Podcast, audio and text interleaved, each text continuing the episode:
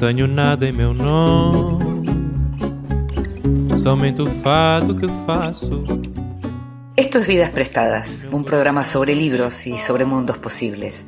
Un programa sobre ficción, sobre ensayo, sobre poesía, sobre arte, sobre cine, teatro, todo aquello que puede caber en un libro. Este es un programa para nosotros, los lectores. Nada possui meu nome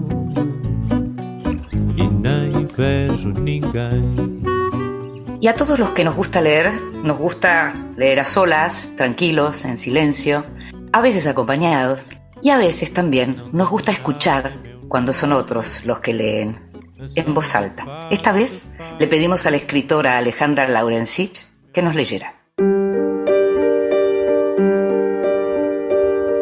En voz alta.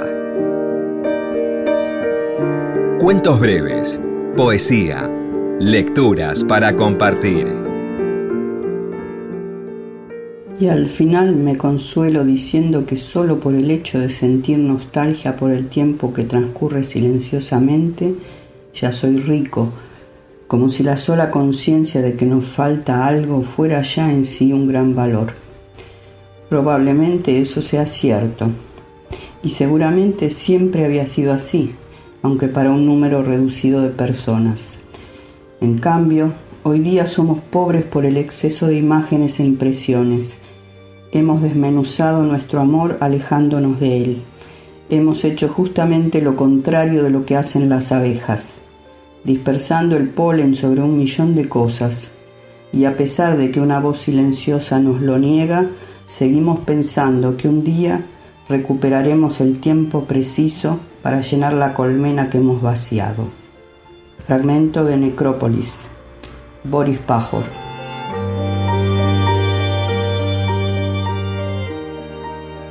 Y la escuchábamos leer en voz alta a Alejandra Laurensich, ese fragmento de Boris Pajor. El último libro de Alejandra es El día menos pensado. Vidas prestadas. En la noche de la radio pública.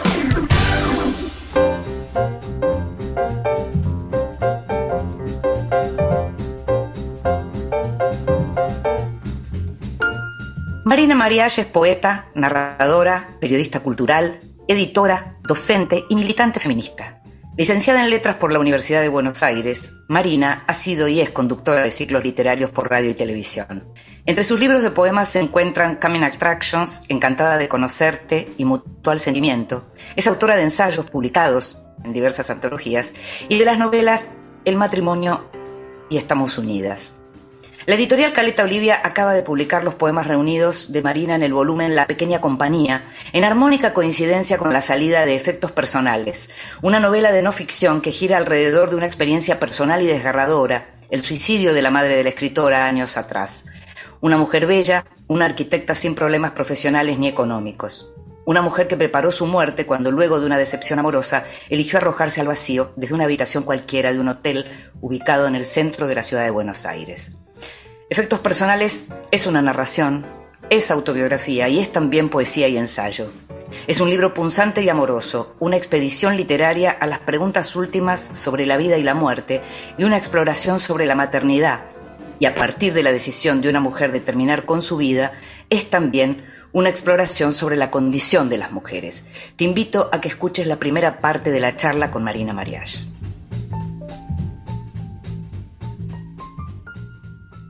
Es lindo tener a Marina Mariach en Vidas Prestadas. Ya estuvo Marina, estuvo en alguna de las secciones y en este caso, en esta oportunidad, era un momento extraordinario para, para convocarla y para conversar con ella por la salida de dos libros. Uno, una novela, una novela de no ficción, como se suele decir, que es Efectos Personales, de la que hablábamos recién, y también su libro de poemas o, la, obra completa de Marina, podríamos decir así, que es La Pequeña Compañía, que también acaba de, salir. Así que muchísimas gracias, Marina, por estar con nosotros. ¿eh? Gracias a vos, Cinde. Una, un honor estar en, en tu programa.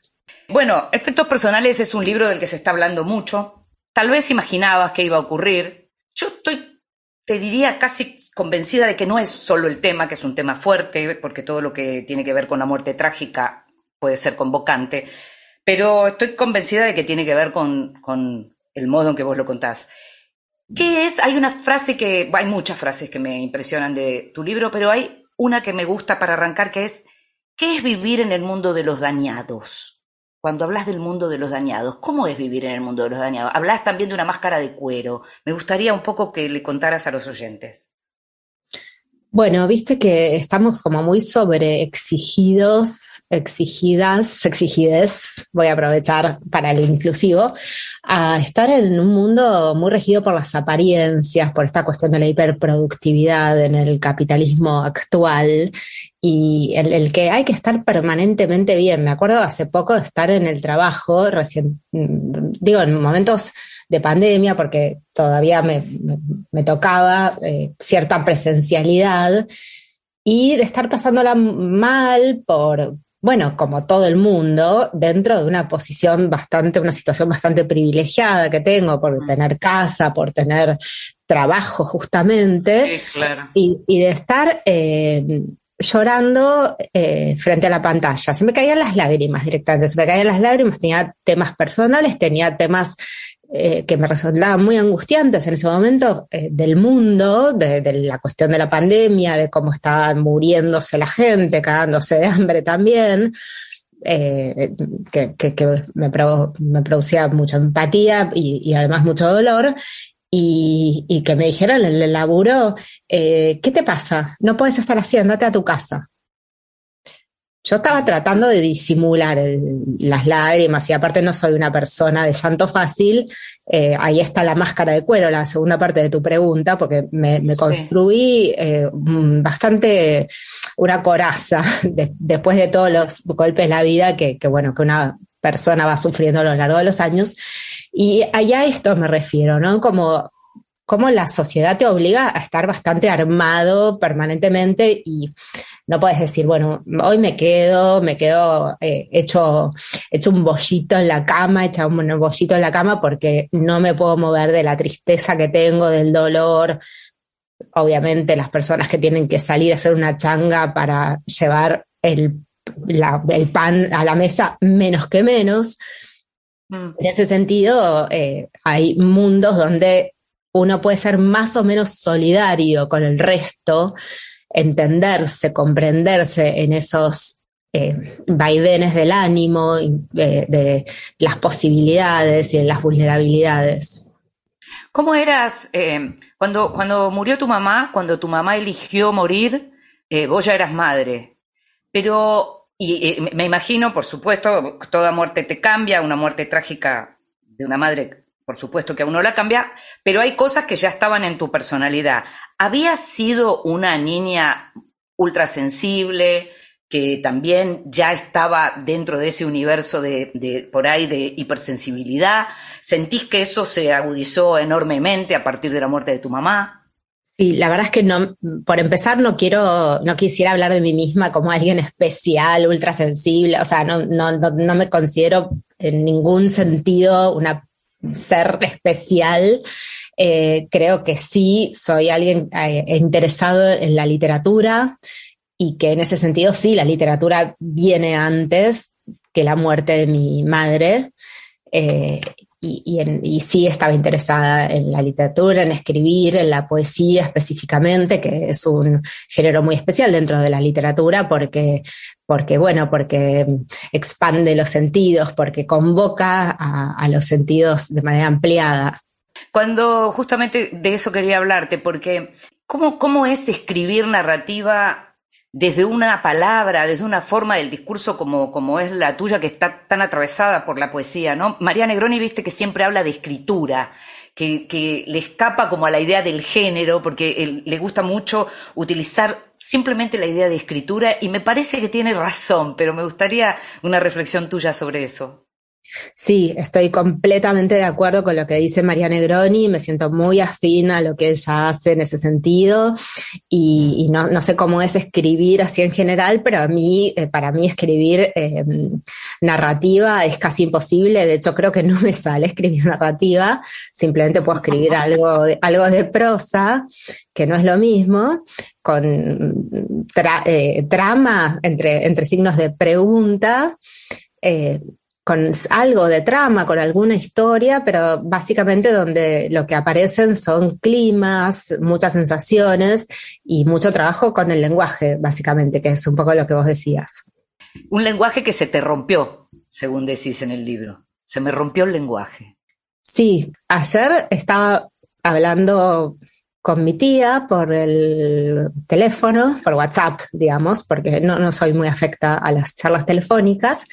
Y mm, ella me, estaba escribiendo porque había terminado de leer el libro y me estaba haciendo una devolución, que bueno, la verdad que fue un momento difícil para, para las dos, para ella también, por supuesto. Y yo eh, tuve ganas de decirle, la verdad que para mí, me, estoy dando cuenta que para mí el suicidio de mamá fue, un fue como tener una CB, fue como tener una CB. Fue como aprender a hablar de nuevo, como adquirir la adquisición del lenguaje desde cero, entender el mundo de nuevo. Eh, en ese sentido, sí, fue como una pérdida del lenguaje.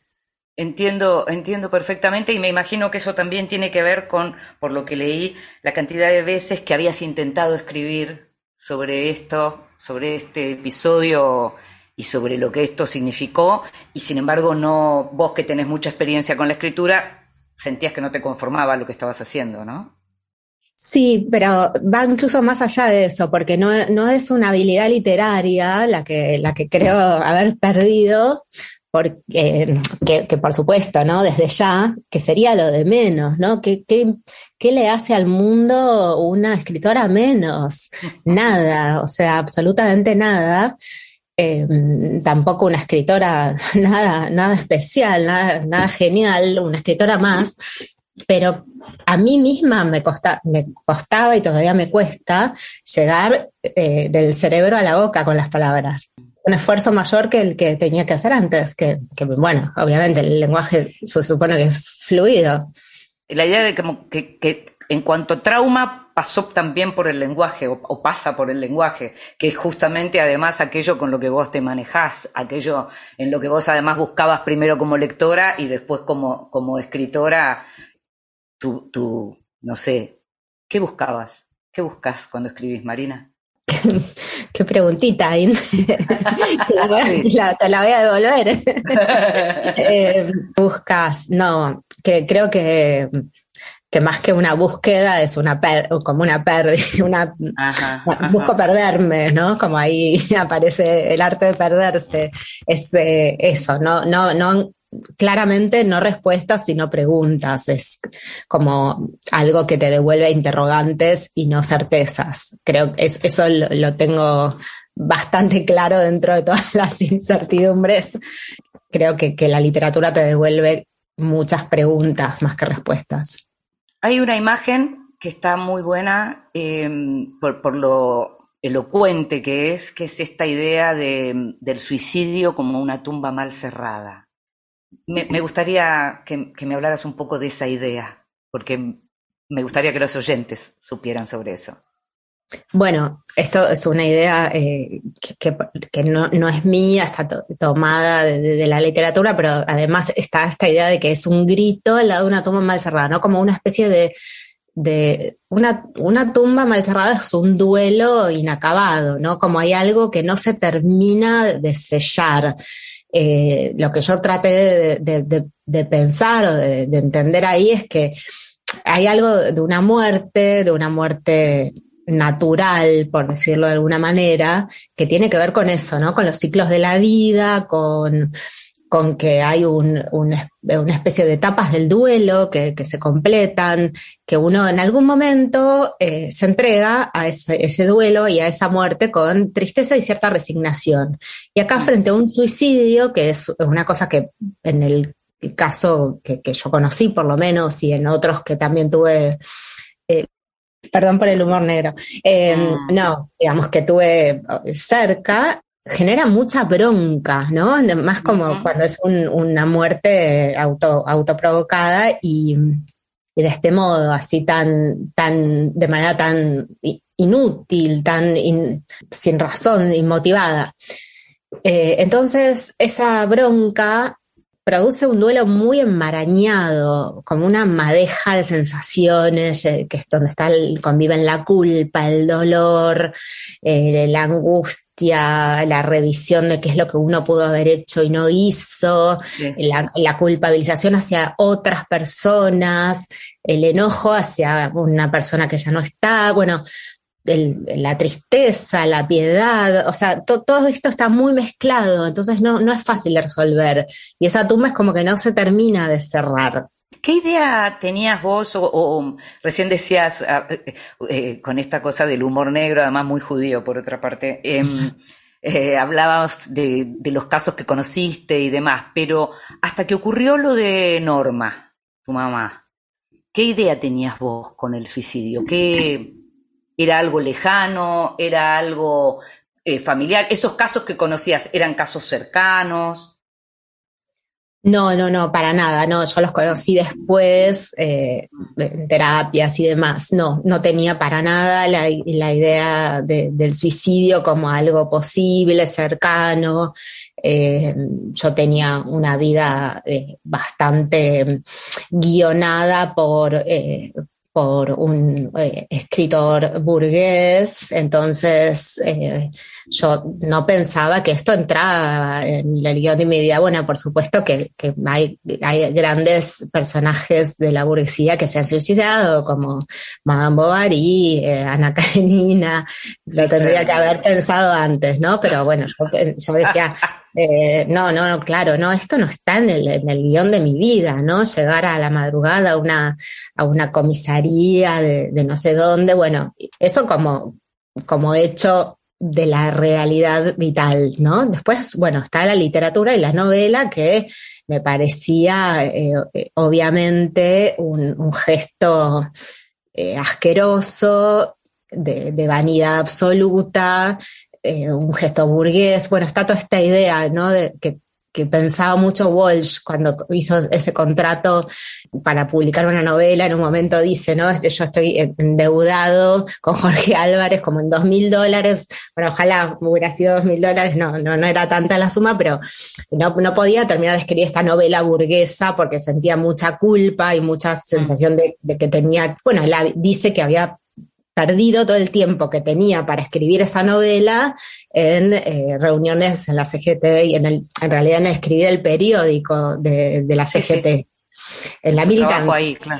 Entonces, eh, de alguna manera, con esta culpa, conviviendo con esta culpa y bancándomela un poco, también publico esta novela que, que contradice muchas de mis ideas militantes y tales, donde a mí también me gustaría dividir como bolso el tiempo entre la persona que trabaja para ganarse el sustento, eh, la persona que milita y la persona que se dedica a la literatura, pero, pero no, pero creo que está todo muy mezclado.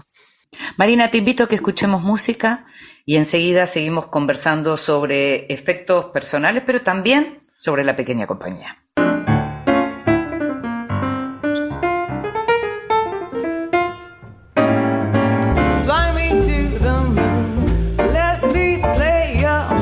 Stars. Let me see what spring is like on Jupiter and Mars.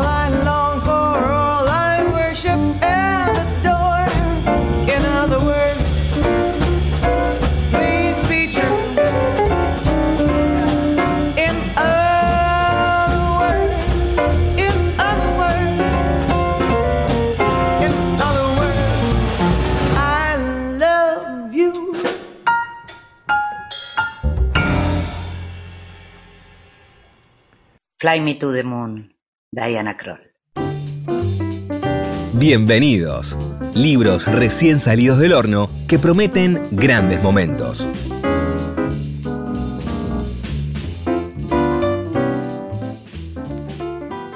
Te voy a mencionar hoy tres libros, te voy a hablar de tres libros de los que tengo en los que tengo expectativas, que tengo ganas de, de leer y que acaban de llegar.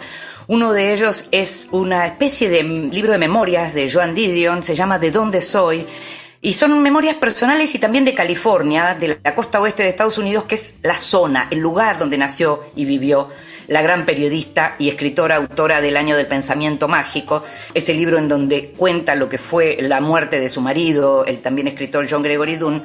Ella es autora también de Los que sueñan el sueño dorado y de Noches Azules, otro libro de, duelo, esta vez tiene que ver con, la muerte de, su hija Quintana. Así que de dónde soy de Joan Didion, que se ha convertido en los últimos años en un gran referente de todo lo que es el periodismo y la crónica, es un libro que, eh, en el que tengo, como te decía, muchas expectativas. Me pasa algo parecido con otro libro de memoria que se llama La Insumisa, Em, escrito por la premio Cervantes, la última premio Cervantes, Cristina Perirossi, la poeta y narradora uruguaya que vive en España, publicado este por menos cuarto ediciones, el de Didion está publicado por Literatura Random House, y en el caso de Cristina Perirossi también es una mujer que maneja muy bien los géneros, eh, y así como se la conoce mucho por su poesía, su narrativa también es muy buena, y en este caso sus memorias, eh, que es un libro contundente y que viene muy, muy elogiado, también es un libro que me, que me despierta mucha ilusión.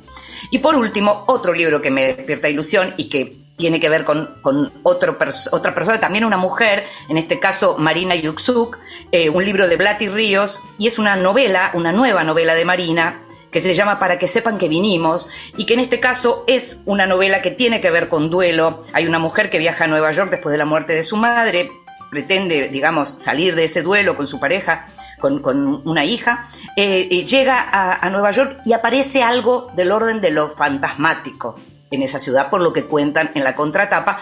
Marina viene de trabajar la literatura gótica en la sed y ahora trabaja algo de otro orden que tiene más que ver con los cuentos de hadas o de fantasmas. Así que Marina y Uxuk, para que sepan que vinimos.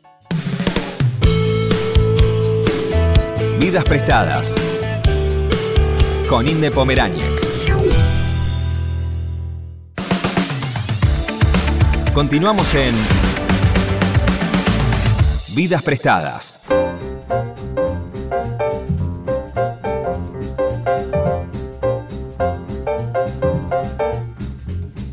Y seguimos en Vidas Prestadas, este programa sobre libros y sobre mundos posibles. Nos estamos dando el gusto de conversar con Marina Mariach, poeta, narradora, periodista, periodista cultural. Estamos hablando de efectos personales, esta novela de no ficción y La Pequeña Compañía, su, obra completa de poesía que acaba de salir publicada por Caleta Olivia. Y estamos hablando, seguimos hablando de efectos personales, mm, Marina, y, leí algunas, eh, algunas declaraciones tuyas en algunas entrevistas en relación a la cuestión justamente de la literatura del yo. Volvemos a lo que hablábamos antes en relación a lo que es la escritura. Pensaba que me gusta más esta idea que vengo usando de novela de no ficción, ¿Vos cómo definirías efectos personales? Le rehuso a las definiciones, pero mm, no me preocupa mucho el tema, o sea, como vos decías, yo vengo de la poesía, ¿no? Como si fuera una, isla o un planeta. El plan, vengo del planeta de la poesía, donde, donde el, yo, eh, la primera persona es, es reina. Se puede escribir en, otra, en otros pronombres, por supuesto, pero eh, la primera persona es reina. Ese yo, ese yo lírico, decimos nosotros, mm. ¿es el autor? Desde ya que no, ¿no? Hay, eh, hay marcas del autor. Eh, Kate o Hamburger, que es una autora que, nosotros seguimos mucho, digo nosotros en la facultad, pues yo doy clases en, la facultad, de dos materias de, poesía, una en la cátedra de la querida Tamara Kamensain, que nos dejó hace poco y fue una gran pérdida. Eh, digo, Hamburger lo que dice es que hay un yo de origen en el poema, ¿no? Que es como que deja pistas, deja rastros de ese yo de la realidad, pero no es el yo del poema. A mí me gusta pensarlo, si bien no son las mismas categorías las de la poesía que las de la narratología, me gusta pensarlo un poco así, o sea, hay pistas y hay un yo que, está ahí como una especie de, anfibio entre el yo de la realidad y el yo eh, del libro, de la literatura. Pero bueno, es una construcción, es un relato. Eh, me resulta a veces, me da más cringe, quería decir esta palabra, cringe, cringe, no sé cómo se pronuncia. con gente muy joven, estás rodeado de gente muy joven. Me gusta mucho eh, adoptar palabras nuevas eh, que, creo que se traduciría como vergüenza ajena. Eh, sí, cosita. Me da cosita cuando se usa la tercera palabra, la tercera persona, perdón, para hablar de uno mismo. O sea, como la tercera persona maradoniana, ¿viste? Sí, sí, sí. la maradoniana me da mucho más eh, cosita que, que, el yo, que es más genuino, más auténtico. Entonces, ¿para qué? O sea, esto es una mm, experiencia, es un libro basado en una experiencia personal. Todo lo demás más o menos, es un Frankenstein. Ni, ni todo es así, ni, ni, ni todo, ni todo, ni, ni, algunos personajes son tan malos, ni yo soy tan mala en la vida real, ni había tanta plata, o sea, como no importa, digamos, soy un poco hiperbólica, soy exagerada, como dicen mis amigas, y sí, soy exagerada en la literatura, eso es un efecto, ¿qué, qué importa? Es un procedimiento. La primera persona es un procedimiento, una operación para, escribir, punto.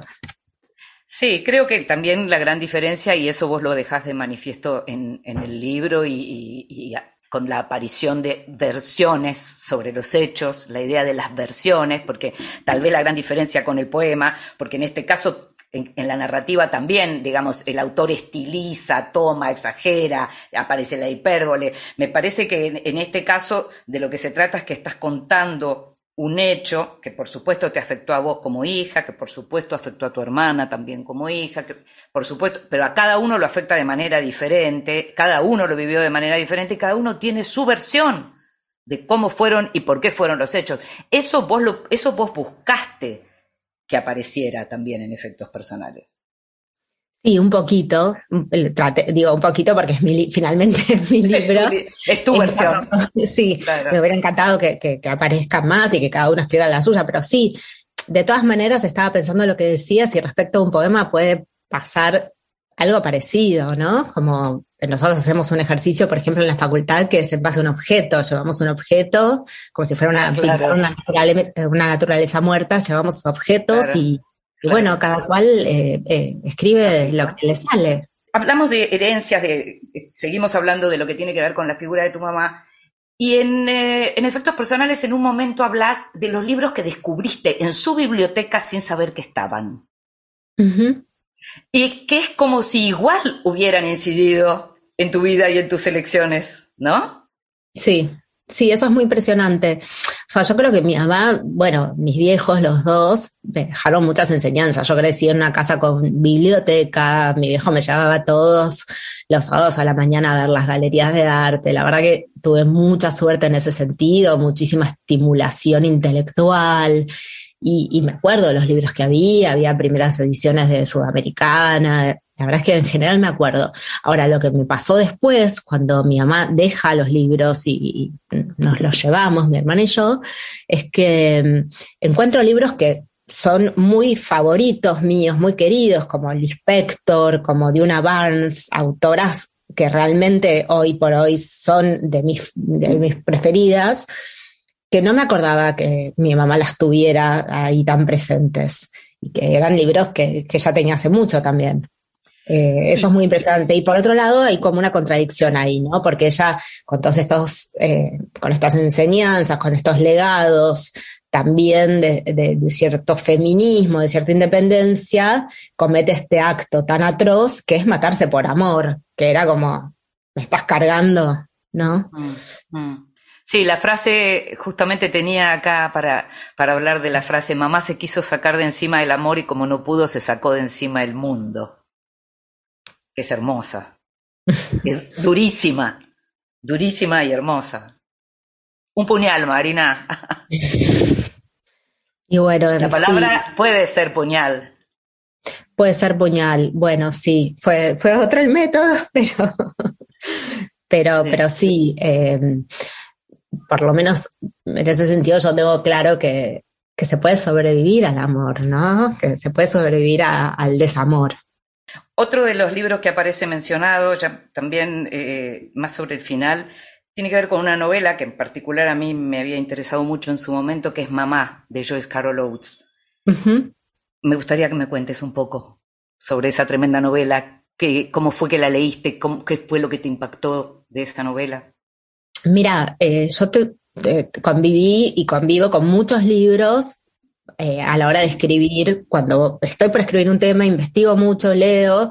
Y Mamá era un libro que, que tenía ahí, eh, que todavía tengo, sobre, sobre mi cabeza literalmente, porque tengo un estante encima de la cama, y me costaba mucho leer, me costaba mucho y, sinceramente he, empezado muchas veces y lo dejé porque me resultaba muy duro. Así que creo que vas a tener que hablar vos de Mamá de Joyce Carol Oates, que es una escritora que me encanta y mm. que, me costó mucho leer, pero que estaba, estuvo ahí como acompañándome todo, todo el tiempo y recién hacia el final pude avanzar un poco más. Pero hay como una, una Hablamos de los dañados y hablamos de las historias que pueden acompañar en un punto, porque esto que vos estás diciendo, esta, esta compañía, esta gran compañía, no pequeña compañía, esta gran compañía que te puede haber hecho Joyce Carol Oates como autora y con sus ideas, eh, ¿cómo, ¿cómo intervienen en tu propia escritura? ¿Cómo sentís que intervienen en tu propia escritura? Intervienen de distintas maneras las lecturas, ¿no? Porque por un lado te dan ganas de abandonar todo proyecto porque te sentís, por lo menos a mí me pasa, ¿no? Una hormiga que, va a, poder aportar en este mar de ideas geniales ya escritas en términos ensayísticos, literarios, bueno, ficcionales, todo, todo, todo, ¿no? Decís, bueno, ya está, ya está todo escrito, todo está escrito de manera genial, me callo la boca. Y por otro lado, eh, la sensación de que uno puede hacer como un batido con todo eso y eh, sacar de ahí las, las, palabras propias, atravesadas y cruzadas y articuladas con la propia voz o la propia experiencia o la propia mirada, la propia posición. Eso me parece genial de lo que pasa con la literatura. Yo no concibo la, escritura sin lecturas, entonces están ahí, todas las lecturas están ahí a, flor de piel. Claro. Eh, te, pregunto esto cortito porque te quiero pedir algo antes de terminar. Pero para los que escribimos muchas veces, cuando estamos viviendo cosas, pensamos, tengo que escribir sobre esto. ¿Te pasa eso? ¿Te pasó eso? ¿Te pasaba eso en el momento en que estabas atravesando seguramente el momento más trágico de tu vida? No, no, no, no, no, para nada. No, no, no.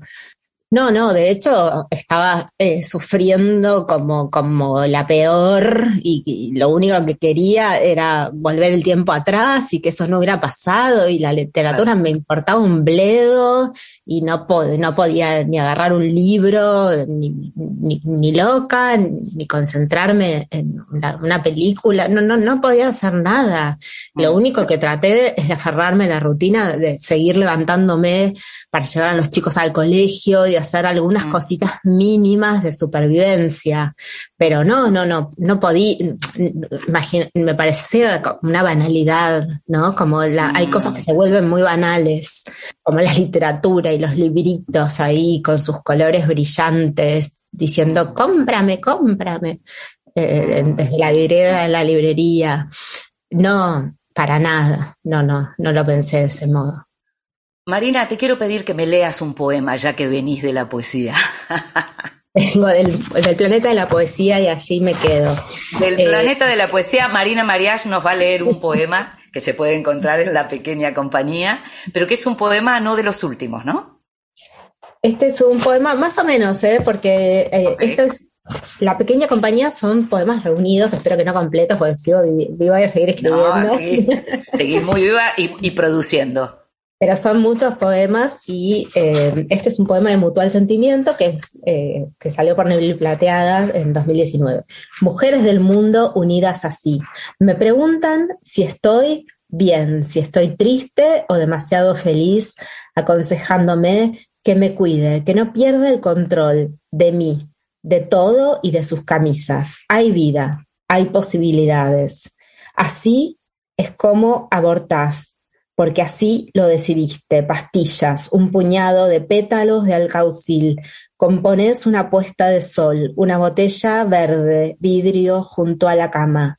Así es como planchás las mangas de camisa de un hombre, instrucciones en una lista. Aquí los pétalos, aquí el número para pedir socorro si cae una ciruela o un limón. Así elegís un hacha, ves tu sombra, pañuelo de seda, ala sostenida por el aire, caliente. Así te lo tomás todo, soñás con otro río, parpadeo y olitas que forman corderos, en la espuma saltan peces, entre las rocas la sombra desaparece, el sol pica en lo más alto, el estado arde entre las manos, nervioso y monitor cuando buscas las pastillas, una bolsa de abrojos, hierba mala. Aquí el edificio, el hall, el ascensor, la cara desordenada de la que sale, vos la que entra, así volvés en taxi, esta vez no es mejor que perdida en la manada del transporte público, el hacha cae blanda en el agua, apaga el fuego, encendés la pava, un guante azul para agarrar la fuente, así colgás la sábana bajo el sol pálido del invierno, se agita en la soga como una bandera, se anuda en la mochila, se trenza. El sol tiembla, vos no, leñadora al atardecer para encender más fuego. Gracias Marina, ¿eh? gracias por la charla y por el poema. Gracias a vos, Inde, un placer.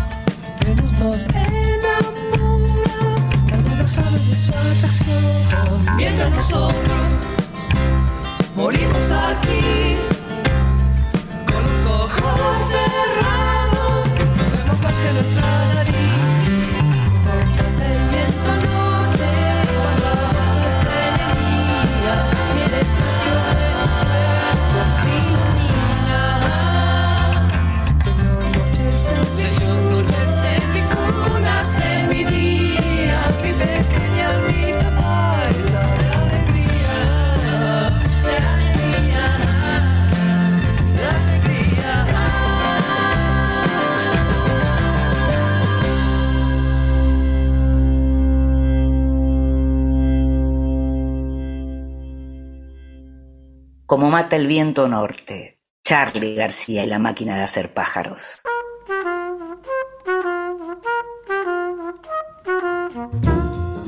Mesita de luz.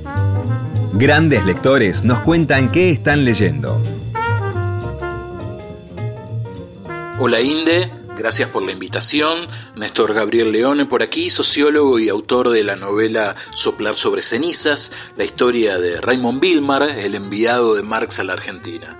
En mi mesita de luz o en mi mesa de trabajo hay ficciones y ensayos en proporciones cambiantes según los momentos, eh, por estos días con más cuentos y novelas que textos históricos, sociológicos o, o, políticos, lectura desordenada, múltiple y simultánea en definitiva y siempre, siempre con lápiz en mano. Ahora mismo estoy leyendo Alias, la obra completa en colaboración de Borges y Bioy Casares o de Bustos Domecq y eh, Suárez Lynch.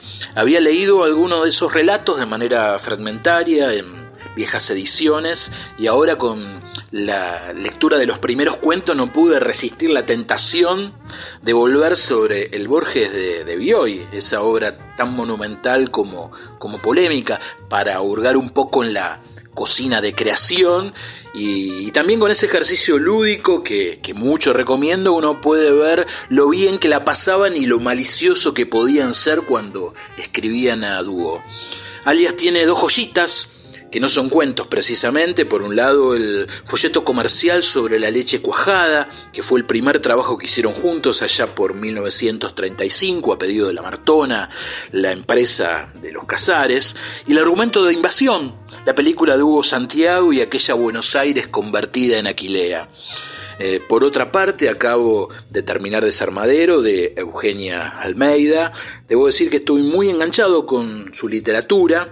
Había leído hace poco La tensión del umbral, me había gustado mucho y Desarmadero no defrauda. Eh, el pulso de la novela está en los diálogos entre esos personajes siempre al borde del abismo, en una especie de desfiladero constante diálogos filosos, despojados, con una oralidad que impacta. Bueno, esas son mis lecturas por, por estos días. Un saludo cordial. Y lo escuchábamos a Néstor Leone, periodista y sociólogo, contándonos qué es lo que tiene en su mesita de luz. Néstor acaba de publicar el libro Soplar sobre cenizas, un libro muy interesante. Él nos comentaba un poco sobre este libro recién, un libro publicado por Hess, eh, que cuenta esta historia de un personaje tan poco conocido como Raymond Wilmart, el enviado de Karl Marx a la Argentina luego del Congreso de los Trabajadores de La Haya en 1872.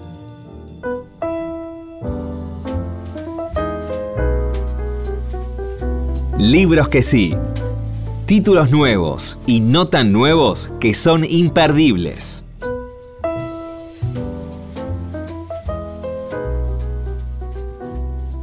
Desde febrero de este año que estamos hablando de Rusia. Hablamos de Rusia porque hablamos de la guerra en Ucrania, hablamos de Rusia porque muchas veces hablamos desde lo que creemos que es Rusia, a veces desde el prejuicio, a veces desde el prejuicio a favor también.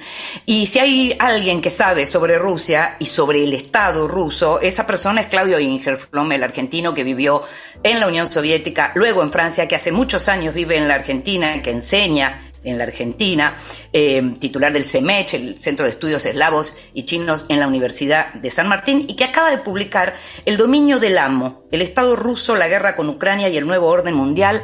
Lo acaba de publicar Fondo de Cultura Económica de Argentina, y es un libro en donde Claudio no solo eh, nos cuenta lo que tiene que ver con la imagen, con la figura, con la presencia del Estado en la historia de Rusia, sino que también, como lo señala la bajada de, de, del libro, habla sobre la guerra, sobre este momento, habla sobre la relación entre la gran Rusia y la pequeña Rusia para los rusos, que es Ucrania.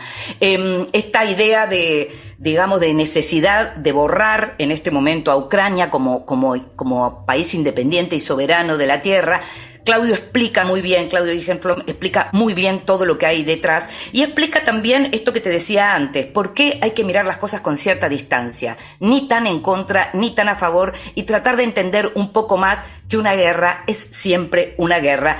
Lo que esto significa que una guerra es algo malo siempre, algo dramático siempre. El dominio del amo de Claudio Ingenflom. El otro libro que te recomiendo es una novela, es una novela epistolar publicada por Libros del Asteroide. El autor es un español que nació en Reino Unido, se llama Jacobo Vergareche. Escribe la novela Los Días Perfectos, que como te digo es una novela epistolar. El protagonista es un hombre que está, Luis, está, es un hombre que está casado, que tiene una hija, que tiene un matrimonio ya en, etapa de tedio, tiene una amante, viene encontrándose con ella una vez al año, su amante se llama Camila y es una arquitecta, se encuentran en Austin, Texas, pero este año él tiene la expectativa de encontrarse con ella, pero ella le suspende el encuentro porque va a ir finalmente con su marido ese año para la misma época a Austin. Le escribe Jacobo a Camila, luego le escribe a su esposa, humor, amor, reflexiones sobre la pasión, reflexiones sobre la vida, porque Jacobo está leyendo además, investigando sobre las cartas de William Faulkner a una de sus amantes, eh, ahí en, en la Universidad de Austin. Muy linda novela que se lee muy bien, se llama Los días perfectos y el autor es Jacobo Vergareche.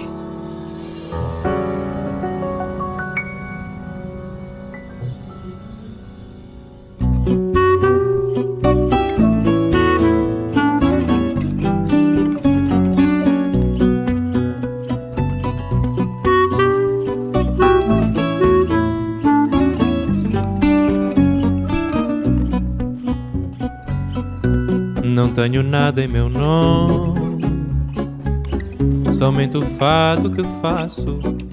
Y llegamos al final de este Vidas Prestadas. Vas a poder escucharnos como siempre en la página de Radio Nacional o en la plataforma de podcast a la que estés acostumbrado. En la operación técnica estuvo Ezequiel Sánchez, en la edición Ignacio Guglielmi, produciendo este programa en esta cuarta temporada Gustavo Kogan que consigue todo y mucho más. Me llamo Inde Pomeraniec. Nos estamos escuchando. Nem vejo ninguém.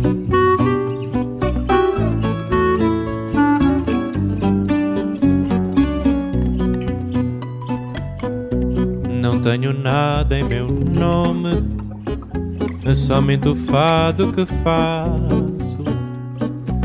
Meu coração não tem fome, mora num pequeno espaço vivo da vida que passa, de amores que vão e vêm.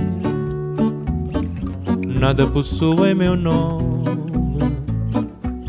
e nem vejo ninguém.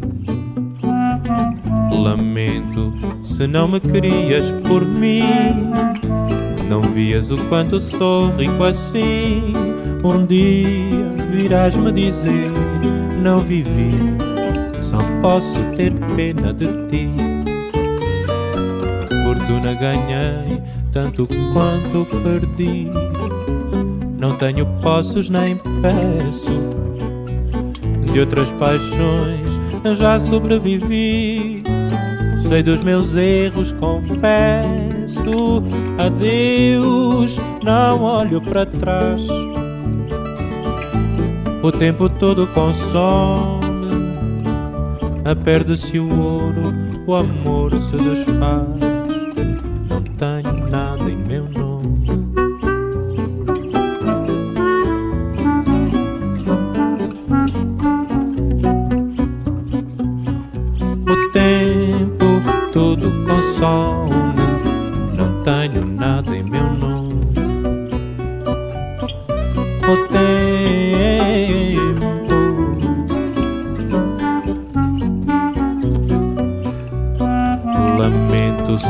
não me querias por mim. Não vias o quanto sou rico assim. Um dia virás me dizer: Não vivi, só posso ter pena de ti. Fortuna ganhei tanto quanto perdi. Não tenho posses nem peço. De outras paixões já sobrevivi Sei dos meus erros, confesso. Adeus, não olho para trás. O tempo todo consome. Perde-se o ouro, o amor se desfaz.